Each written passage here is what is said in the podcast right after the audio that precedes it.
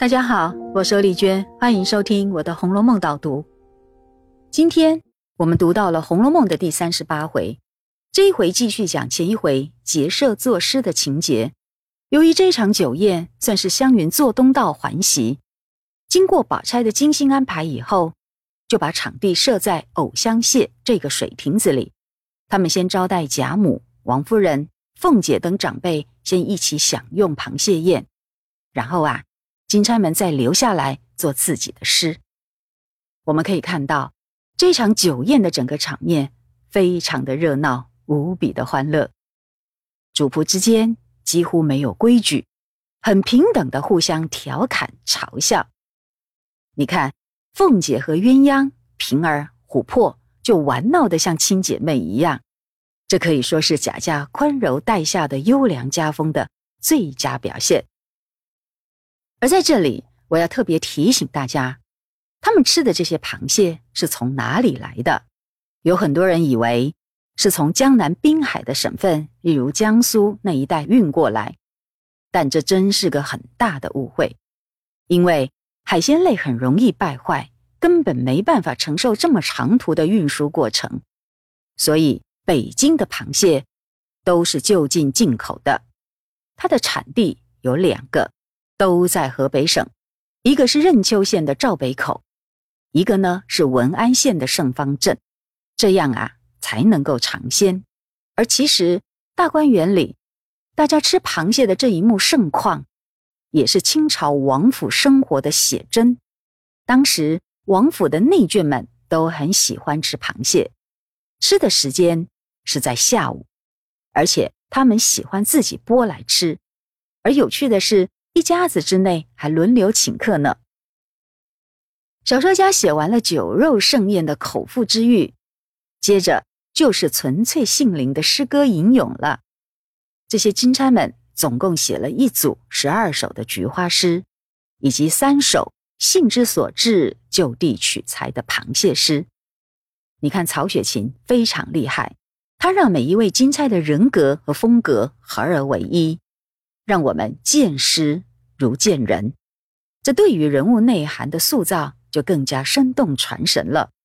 而从这一段描写，我们也可以看到大观园里的诗社大致是怎样运作的。我们现在主要就讲三个重点。首先，第一个重点，你可以发现到，在诗社里写诗是一种集体活动，并不是各自抒情言志。既然要比赛，定出高下。那就得要有共同的标准，所以开设的时候都会先定出一个范围，去限制作诗的题目，甚至还规定作诗要用到的韵脚，然后在固定的时间内要完成。你看前一回的白海棠诗就是这样的，大家都只能写咏白海棠诗，而且都必须押同一个韵部，这个呀叫做限韵，甚至。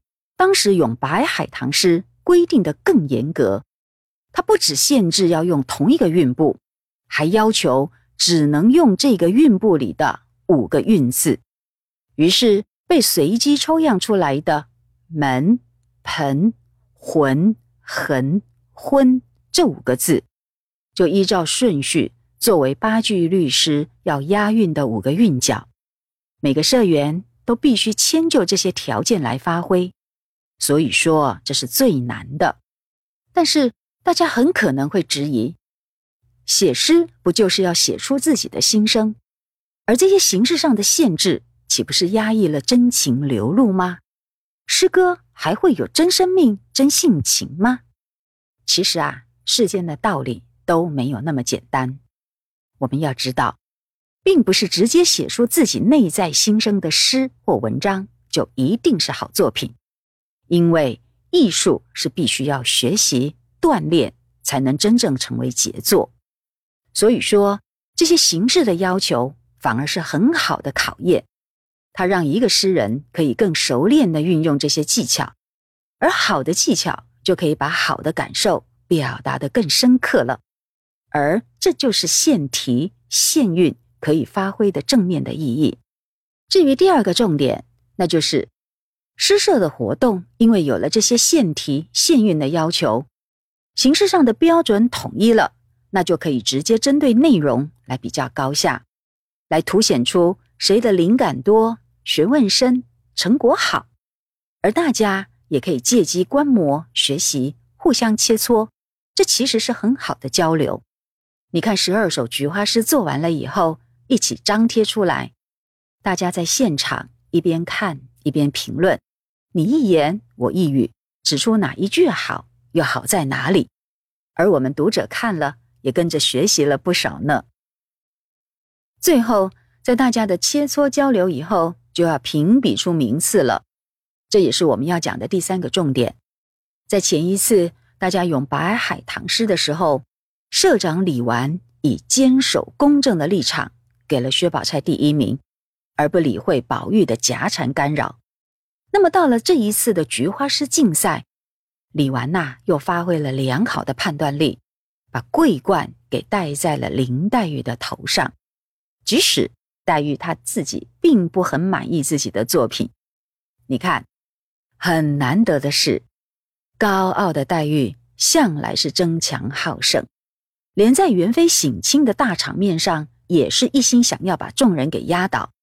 而这个时候，他居然当众坦诚自己的得奖作品。并不好，他深刻了解到自己的缺点是伤于纤巧，也就是过于纤细弄巧，所以不够深厚。而这一次可是很难得的一次哦。可是李纨对于黛玉的自我评价却认为，黛玉的诗里并没有堆砌生硬的毛病，所以他坚持拍板定案。可见呐，李纨确实是不偏不倚的好裁判呢。那么，这一回的导读就讲到这里，我们下次再会。